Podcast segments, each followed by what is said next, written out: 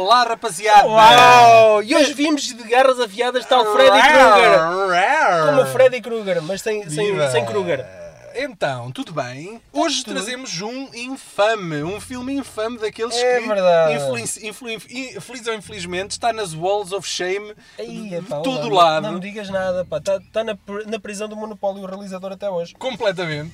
Chama-se É. Catwoman, é, É um filme verdade. de 2004, A adaptação, realizada por Pelo um francês. tipo, por um tipo chamado Pitoff. isso é o nome artístico do homem. Mas é assim que ele quer ser identificado. C'est Pitoff. C'est Le Son nom, c'est Pitoff. Se há coisa que eu gosto de fazer quando, quando um filme é muito mau, eu, há uma coisa em que eu inconscientemente penso que é o que é que o realizador deste filme teria a dizer, não é? Em sua defesa. Excepcionalmente, né, conseguimos eh, chegar ao contacto com o mítico Pitoff Sim, é verdade. e lá mais para a frente no podcast temos então uma entrevista, uma grande entrevista que fizemos com o realizador deste Sim. filme, que para além deste filme fez outros trabalhos e nós mais tarde, futuramente, Sim, ele- ele é- futuramente vamos poder eh, publicar o E resto, ele- o ele resto das não- entrevistas. Digamos de passagem, ele, ele, como realizador, não, não tem uma grande carreira, não tem uma longa carreira, aliás. Ele tem alguns filmes que, que, são, que são visualmente muito, muito apelativos, como o Vidoc.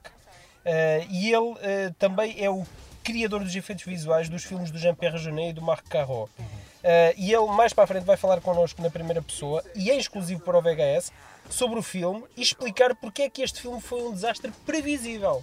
Atenção, meus amigos.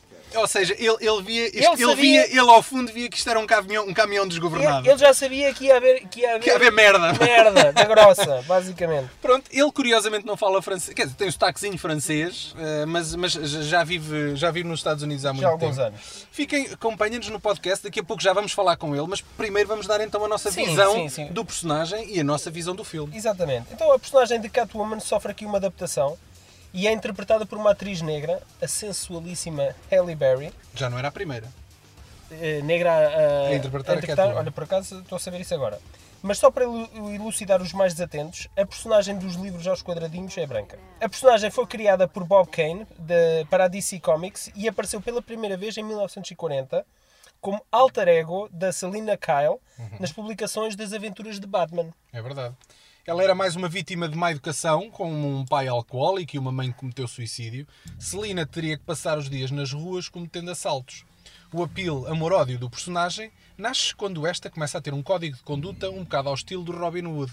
Não confundir com o namorado do Batman, Hum. Sim, ela, é uma, ela é uma vilã que às vezes É. é, boazinha. E tem, cria ali muita tensão sexual Sim. com o Batman, não é? A, ce- a sim, cena é, sim, sim, é sim. essa. Acho, que- acho que fazia falta. Em termos de atrizes que a interpretaram, Ui, ah, ui. houve várias, houve várias. Mas tu vais destacar a, Não, eu- calma. a Michelle Pfeiffer. Já lá vamos, né? A mítica da, da série de TV do Batman com o Adam West conheceu várias atrizes no papel de gatona. Por ordem foram a Julie Newmar, a Lee Merriweather, no telefilme que fizeram entretanto da Sim, série, mas isso é o- e a Eartha Kitt, lá está, São a primeira, tantas, a primeira afro-americana. Então, eu estou a Ok. dizer as que são, há mais que Ok, estas. ok. Sim, então não há. Então existem, existem para aí dezenas e dezenas até a dar voz à personagem de animação. Tá, é? Estou a falar na- nas. Em live action. Tá bem, se Ok, tu, tu vais entrar por aí, meu Deus do céu. Mas, pronto, agora mas faz o que interessa realmente Espera aí, é... espera aí. Em 1992, o Tim Burton faria a sua segunda longa-metragem de grande sucesso do universo Batman, o Batman Regressa, e Michelle Pfeiffer vestiria o Exatamente. justo no que é provavelmente a encarnação do anti-herói mais popular de sempre. É, pá, Consta ó. que a expectativa era tão grande que os pósteres promocionais do filme com ela estavam constantemente a ser roubados na rua. Pois, não, não me surpreende nada. A Michelle Pfeiffer, ela própria, esteve em negociações durante uma série de tempo para fazer um, um- um regresso, um spin-off. Só com- só com ela, não é? Só com ela. O próprio Tim Burton namorou a ideia de realizar esta história. Chegou Uhum. mesmo a existir um guião escrito por Daniel Waters, mas a história proposta era demasiado negra para a Warner Brothers, que por esta altura estava empolgadíssima com o filme Batman Forever, Uhum. uma versão muito mais infantiloide do super-herói. Que- lá- ou seja, que- ou seja que, morreu... o Diga-se su- passagem, o criador da personagem Catwoman, Uhum. eh, que é o mesmo, Bob Kane, ele diz que o Val Kilmer foi o melhor Batman de sempre que ele alguma vez viu. Imagine-se lá. Pronto, Não ok. Cada, cada um com a sua opinião. Exatamente, não mas é o se do criador, autor- É, é o o do criador. autor, ok. Chegados a 2004, não é? Depois de alguma polémica na internet, Hale Berry personifica a infame adaptação e a primeira a título próprio, que é o que nos traz aqui hoje. Exatamente. Bem, neste filme temos também a boa da vilã Sharon Stone. Já não era Já muito está- novinha. Já, está, já estava na moda Já baixo. estava a entrar Mas ali mesmo assim, Sim, mesmo assim, mesmo como atriz já mesmo estava um assim, bocadinho... para, para Cougar, está muito bem. Que faz jus ao seu, ao seu nome, porque no filme tem uma cabeça de pedra. Pois, eh, e como, como quem alude ao facto de, de ser uma líder de uma empresa de cosmética, não é? Sim, sim, sim. E que tem um produto que é aplicado na cara e que a torna invencível. Opá, é desculpa para vilão, mais tapafúrdia. Opá, a sério, eu, eu acho Bem, que o problema, o problema para mim neste filme é mesmo, é mesmo as ideias parvas. Halle Berry interpreta Patience, que é uma designer. Patience! Ok. Paciência, minha querida. Ela tinha que ser muito paciente. Tinha, tinha, ela era muito. é, lá está, pronto, não é? Que é uma designer com falta de autoestima que está a trabalhar numa campanha publicitária para o lançamento de um novo produto dessa, dessa tal linha de cosmética. Mas, inadvertidamente, ela descobre que algo está errado com o novo produto. Uh, e que o seu uso continuado transforma o rosto das clientes em mármore, não é? e é nesse momento que o mundo de Patience é virado do avesso. É, mas eu acho, eu acho graça que eh, nos outros, nas outras encarnações da Catwoman eles preocupavam-se em, em dar, era, ou seja, as pessoas davam às gajas, dava-lhes o clique, elas passavam de, umas santinhas, de umas coninhas e passavam a ser aquela fera. Mas, Eh, era, mas- era quase mas um alter ego, não é? Mas gatonas. É No caso do Catwoman, eles tentam arranjar uma justificação mais espiritual, co- quase como que uma maldição, não é? Quando um, bate, um gato lhe manda um bafo para a tromba, É, era, um, era um gato cósmico. El gato cósmico. ela, ela era- encontra. como é que é? O, o Doraemon, el gato cósmico. Pronto, eh, ok. ela, ela, ela inclusivamente encontra lá uma, uma senhora que lhe explica que ao longo dos anos eh, já existiram várias encarnações da Catwoman. Claro, tem sempre a explicar porque é que ela agora é negra. Ah, pá, não é? ah, Então já foi branca, já foi azul, verde, agora é negra, ah, não pá, é? tá bem, Pronto. tá bem, tá bem. Whatever. Ah, ela, Mas sim, mas- ela, ao transformar-se em Catwoman, adquire alguns poderes, como a agilidade, a rapidez, a intuição. E a capacidade de autoestima. se mover a uma velocidade de CGI impressionante. Pronto, pá, tudo o que Ela seja. transforma-se em CGI de vez em quando. Eh, e aqui há uma coisa que eu, que eu nunca percebi muito bem, porque isto diverge de uns países para os outros. Eles têm sete ou nove vidas, os gatos, afinal. Sete. Eu saiba, são sete Epá, vidas. mas há, há- há países que, que dizem que é nove vidas. Pois, não sei. Nine lives. Ou seven lives. Bom. eu nunca percebi muito bem quanto- quantas vidas têm, quantas vidas são, mas pronto, eles têm uma catrafada de vidas. Sim, é? sim. Pronto, Pronto. a verdade, a verdade é, Paulo, qual é a tua opinião em relação ao filme? O filme é bom, é mau? Epá, eu acho que o filme não não- é mau de todo, atenção. Não, não é mau. Eu acho que estética e visualmente. Ah, lá vem, eu, eu adoro, eu adoro este argumento, uh, acontece vezes e vezes em Daniel. quando. O filme não é mau, porque esteticamente. Não, mas tu, tens ok, que ver um filme, tu tens que ver um filme como um todo, não é? Epá, não, é só questão, não é só questão do argumento. Mas sim, ok, pronto. Não é achas- só questão do argumento, é questão das interpretações, é questão da, da banda sonora. Mas a tua, a, tua, a, tua, a tua rede de salvação dos filmes maus é sempre o esteticamente. Epá, Eu, sim, eu acho uma piada que é- os filmes maus tendem sempre a ser esteticamente eu, bons, não eu, entendo. Eu, eu dou muita importância à parte estética, aliada a um bom Se calhar até argumento. demais, mas ok. Não, isso, isso é, tem a ver comigo. É, Sim, ó- é então- óbvio que, tá- que está mal alicerçada a parte estética, não é? E, e isso por si só não vai salvar o filme. Mas, Mas, pronto, qual é a mas estética? O que é que o filme tem de estético que tu valorizas tanto assim, afinal? a parte da fotografia. Aqueles verdes, Não, cansativos. Não é só isso, isso, isso tem a ver depois com a paleta de cores, de cores que é, que é, eh, que é escolhida para o filme, para, para dar a, to- a tonalidade do filme e, e a carga emocional eh, que o realizador pretende.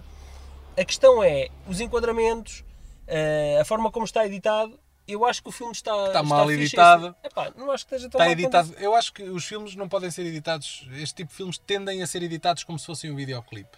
Ou seja, fazem até cortes quando não é necessário. Mas houve, isso é o estilo do Pitoff, Pois ok, está percebes? Ele é, ao- ele é o realizador que veio, que veio do mundo dos videoclipes.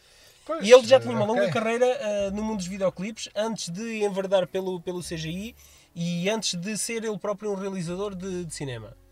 E isso, isso está patente em todos os trabalhos há, dele. muitos, há muitos filmes que são alvos de muitas críticas negativas. Mas eu acho que neste caso, no caso deste filme, quando dizem ah, o argumento parece que foi escrito por um miúdo de 10 anos. Este Bem, não, é este, um daqueles fi- filmes. Este argumento Parece- foi escrito parece- por 10, 10 minutos, 10 anos. 10 miúdos de 10 anos. É, Sim. é, opá, nada está. Desculpa, tu, tu se. opá, eu duvido, eu tenho sérias dúvidas que alguém com mais de 20 anos e com dois dedos de testa possa ver este filme e dizer, ah, está porreiro. Epá, não, o filme atrope... a cada 5 minutos acontece disparate. É que é, É mesmo assim, tal- Tu, tu vens sempre em salvação dos maus filmes. Há um mau filme, pode ser podre. Alguém- Tu para, para, não batam mais no coitadinho. Alguém, al- alguém tem, que, tem, que, tem que ser o advogado do Não, diabo. não batam não é? mais no coitadinho. Vamos, vamos tentar aqui ver o que é que ele tem Tu, de tu, bom. tu deitas sempre abaixo. O Adolf Hitler era, tinha coisas boas, não era? Também. Até o Adolf Hitler era um tipo porreiro às vezes. Pois eu não o conheci, Daniel. Quem também está um bocadinho mais eh, com a mesma perspectiva que eu são, são os Razzies, não é? Sim, é verdade. O filme esteve nomeado para seis prémios Razzies e ganhou três nas categorias de pior atriz, pior realizador, pior argumento. E a Hailey Berry não teve Que é uma não teve- gaja cheia de fair Opa, play. Não teve por meias medidas. Ela foi lá receber o- os prémios e fez um discurso efusivo. Olhem só para isto. First of all, I want to thank Warner Brothers. Thank you for putting me in a piece of shit, god awful movie. You know, it was just what my career needed, you know? I was at the top, and then Catwoman just plummeted me to the bottom. Merece uma salva de palmas. Merece. Opa, ela esteve Não. muito bem. Fez uma melhor interpretação a receber Eu, o eu prémio acho do que o graça, eu acho graça. Ela é? levou o Oscar, ela levou o Oscar numa mão e recebeu o Razy na outra. Exatamente. E dizia, e dizia que, enfim, eu acho que aquilo era um bocado uma, ela própria a parodiar-se quando recebeu o Oscar. Claro, Também fez claro. um, um espetáculo Claro. estrondoso. Acho que foi o Monsters Ball, não foi? Monsters Ball. Foi com o Monsters Ball que ela ganhou o Oscar. Epá, e ela teve muito bem no Monsters Ball. Hum, acho, que já sei, acho que sei que é que- sei- sei- acho que sei a que é que estás a especialmente a referir. parte em que ela estava de 4. Ah, pronto, Bem, sim. o filme foi assolado eh, por vários problemas de ordem criativa, desde a pré-produção, e passou pela mão de dezenas de argumentistas. E o realizador teve que se aguentar Não à importa, bronca. o filme esteticamente é bom. o realizador teve que se aguentar à bronca entre ventos cruzados para se manter no projeto. Ele mais, mais à frente vai explicar porquê. Porque ele podia ter saltado o projeto. Uh, todos os problemas de produção refletiram-se no resultado das bilheteiras. O filme custou cerca de 100 milhões de dólares. Imagine-se, aquele filme custou 100 cerca de 100 milhões de dólares. E na primeira semana de exibição rendeu apenas 16 milhões e no mundo inteiro cerca de 80 milhões. Ou seja, deu bastante prejuízo. Acho que é bem feita para os senhores da Warner Brothers. Bom, sem mais demoras, vamos então ouvir nada mais, nada menos que Monsieur Pitoff, o realizador deste filme, a conversa connosco. première personne. Hello there. Hi, how are you? Hello. Hi. How do you prefer to, to be called? Pitof or Jean-Christophe? No, no, Peter. Pitof. Okay. No, actually, Jean-Christophe is my first name uh, as uh, French, but I never been called like Jean-Christophe. Never in my, in my in my whole life. I mean, even when, when I was a kid, I was called Pitof, and then when I get the um, the U.S. Uh, uh, uh, citizenship, I changed my first name, and now my official name is Pitof as a first name. The critics uh, didn't enjoy very much the movie. I think you know that. Uh, how was how was the this experience for you to to direct uh, Catwoman? And I Halle Berry, of course. this- the- sorry. And Halle Berry, of course. She was a A-list at the time. Oh yeah, yeah, yeah. I mean, I mean, she was a yeah, she was the most beautiful woman uh, on the planet. So Oh, you, know, bet, you bet. And having to kiss this lady every morning on the set was A pleasure. I mean, yeah, Catwoman was it's it's it's it's a double-edged sword. Catwoman, uh, it was good to to have made Catwoman and very bad to have made Catwoman.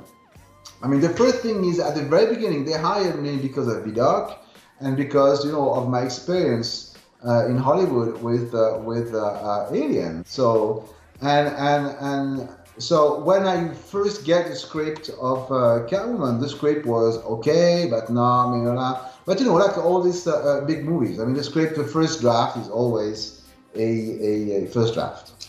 But there's four, four names on the screenplay, right? Four people, isn't that too much? No, no, no, no, no. Wait, it's a long Okay, story. okay. I have to make it short, but so you really understand what was the situation. So, so, so, uh, uh, uh, so everybody agreed that the script needs to have to be to, to be rewritten whatever. So the the guy in charge uh, at Warner Brothers hired two guys called Ferris and Brancato to write from scratch because nothing would be kept on the first draft to write the first draft of Catwoman. And this guy were pretty good writers. I mean, they did the, uh, uh, uh, they, they, they wrote the, uh, the game from David Fincher, and they did a, couple of, uh, of good movies. And so this guy, they start to, to write the, uh, the script, but after after a few months, the head of Warner Brothers changed, and they changed direction for the script. And then they they were rewriting, rewriting, rewriting, and it was getting worse and worse and worse and worse until the 1st of May, was supposed to be in, in September. The 1st of May, we had the worst script ever. The, script, the worst ever. Everybody agreed on that. Then they decided to, like they do on, on, on and, and we had to shoot in, in September. So they hired a, a new writer, a guy called Ed Solomon, really good writer. The guy did like a, a Men in Black, and so really good writer. And so Ed said, okay, you know what? I'd rather because so they gave to Ed, to Ed the script and the notes, and the notes were you have more notes than script, of course. And, and Ed said, okay, you know what? I'd rather rewrite the whole thing instead of trying to fix the note. And so the studio executives say, okay, okay, do whatever you have to do. Why not? And then I start to work closely with Ed to rebuild everything. So we worked the whole one uh, month of May. Then in June, I had to go prep the movie in Vancouver. We're shooting in Vancouver. So I moved to Vancouver, bring my crew, and my and of course I brought my production designer Jean Rabasse, who did the City of Children, who did Vidocq, who is one of the most genius uh, production designers. So he went with me in Vancouver, working first of July. We we, uh, we we went back. Everybody went back in Los Angeles to big show and tell to show to the studio the, the new scripts, all the production design, whatever we want to go, blah blah blah. But so we, we, but so the head of Warner Brothers didn't know that we were changing everything.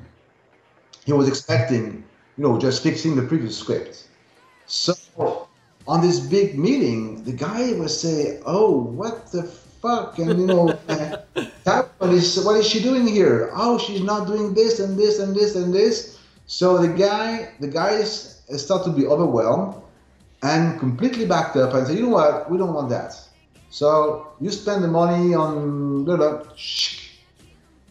the script was tied to, to go to the to, to, to garbage. My production designer, because it was too edgy, too dark, too whatever, not whatever they wanted. Then they fired Jean Rabasse, and they gave me another uh, uh, nice guy, but doesn't have the, the, the, the hundreds of the talent of Jean Rabasse.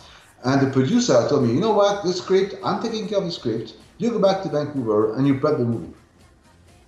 And then so they hire back the previous writers to work on this draft while I was prepping whatever I could. And then rapidly they fire they fired the writers because they were, you know, at the end of the road. They couldn't bring something new. And they start to hire new writers. At the end, it was not four writers, but 30, three zero writers who have been working on the fucking script. Too many You know, cookers. it's not even Cook, it's McDonald. You know, it's and, and and so and so when I was prepping, they were writing, rewriting, rewriting. I was doing storyboard. And 15 days before shooting, the, the, the producer called me and she asked me, okay, what do you think of the new draft? Because we had the final draft, no, not the final draft, but you know, the, the draft, the official draft for shooting, which was, which was not final. And I said to her, you know, I just moved in, in a new apartment in Vancouver. Now I'm at, at the 18th story. I don't know if I'm going to jump tonight or tomorrow morning.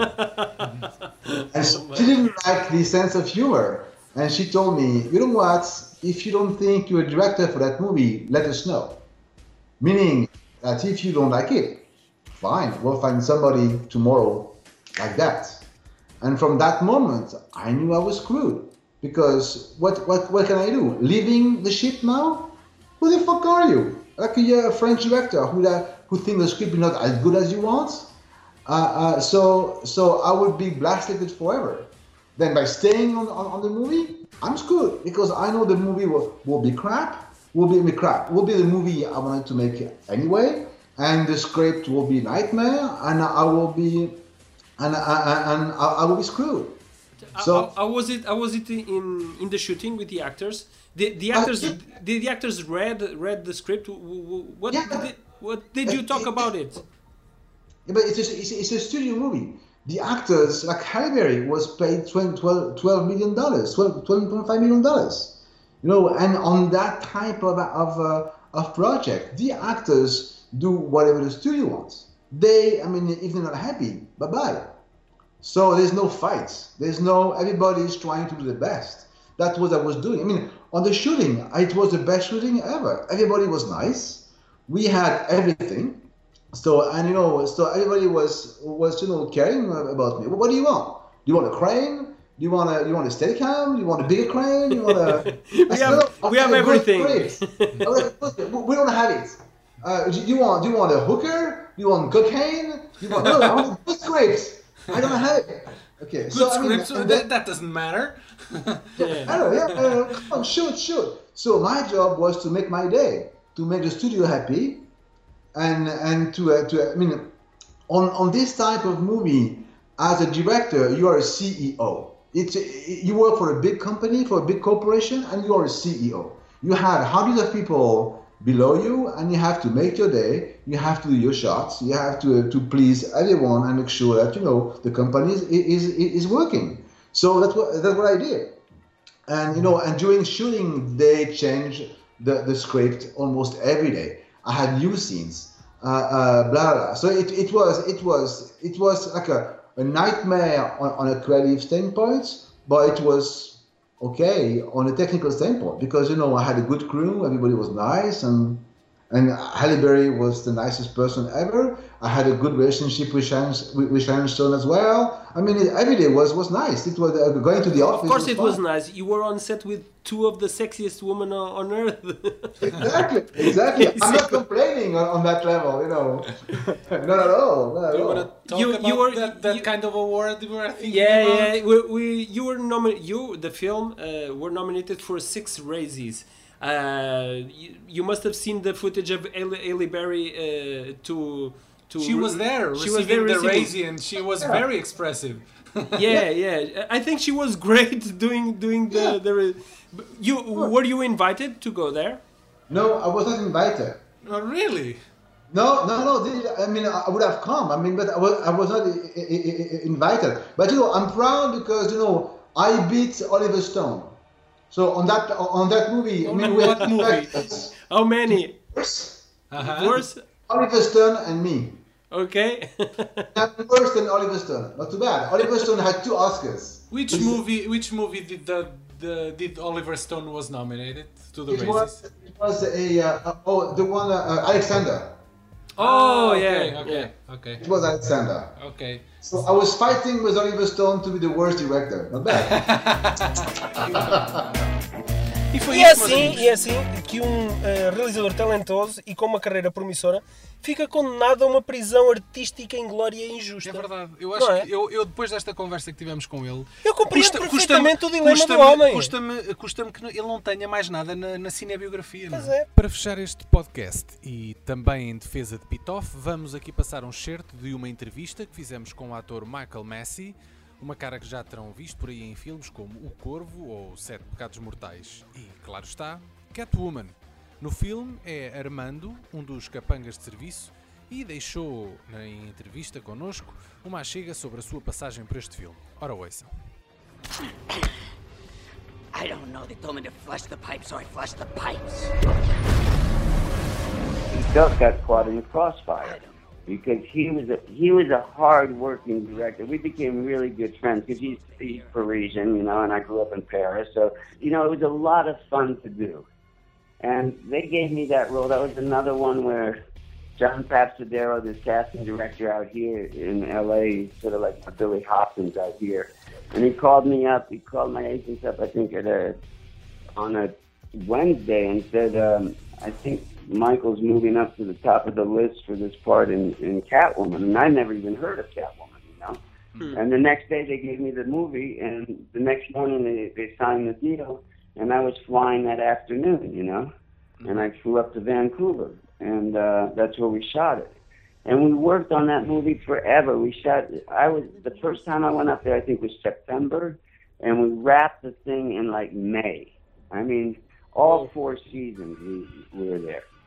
And you know, I'd go skiing. You know, I'd come down the elevator in the morning in my skis, and Benjamin Bratt would come pick me up, and the producers would say, "Go, are you going to work?" And I'd say, "Yep, going to work." go to skis, throw the skis in the back of the truck, and then zip up to the mountain and go skiing. No, it was really fun. And Halle, I didn't know anything about Halle except that she made a really sort of silly Academy Award acceptance speech, and also that she had a tendency to, you know, go to some clubs or bars and drink a little bit and then hit somebody on the way home and not stop. That's all I knew about Halle Berry. I didn't have any opinion on it, but you know, when I got up there, I was shocked. She was she was this really nice nice girl, and we Yeah. became really good friends. And every Friday night, she'd ask me, she said, "Michael, there's a plane coming to get me um, when we wrap tonight. Do you want to go down and see your kids?" And I'd say, "Yeah."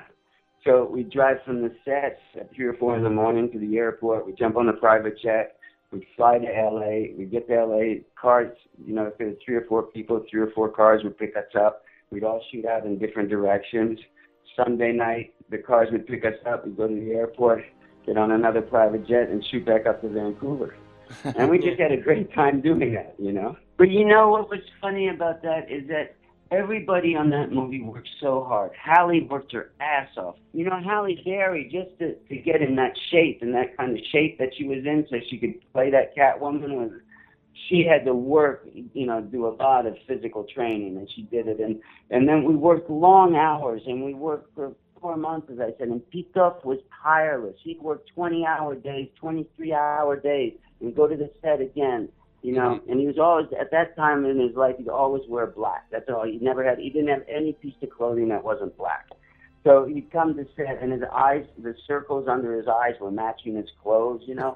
and he was like a motherfucker, and we all did, you know. And and they just went out and gunned for it, you know. Before it came out, the critics had panned it so bad that when it opened, that you know, it just it just tanked. Yeah. Okay. And you know, I saw a little bit of that one because I had to go to the red carpet thing because it was sort of contractually I had to go and do it. So I went with my wife a little bit and we sat around for a minute before we left. And you know, my wife said to me, you know, I, I don't know, this really isn't my cup of tea, but this movie is just as good as any of the other, you know. Uh, Any a, any commercial movie. yeah, and I mean, it wasn't bad. I mean, it wasn't. I mean, it wasn't my cup of tea, but it was. It certainly wasn't what they made it out to be. Yeah. You know, I find so unfair. That is just horrible. He deserved a, a second chance. Yeah. Uh, on Hollywood, of Yeah. course. Yeah, he's still he's still in fucking you know Hollywood jail. He's Yeah. Still in director jail. Yeah. You know. Epá, ele ele tem um mérito todo. Eh, Não fales mais, Paulo. Nós vamos trazer cá de volta o Sr. Pitoff. Exatamente. Vamos, vamos trazer, ele vai nos contar como é que foi a produção então deste filme no Vidoc, não é? Um filme onde Sim, ele teve sim, muito sim, mais sim, liberdade artística para fazer o que entende. Ah, pá, acho, acho que vai valer a pena e vai, vai, ser, vai ser porreiro falar com ele novamente. Sim, nós, Fiquem- fiquem nós, para ouvir os nós próximos estamos podcasts. certos que a genialidade do Pitoff ainda nos irá presentear com alguns trabalhos originais no mundo até da realidade virtual no futuro mais próximo. Ok, então Ok? adeus Até e a até à próxima. próxima, amigos. This guy loves me. He loves me so much that he convinces me to do projects even when he knows they're shit!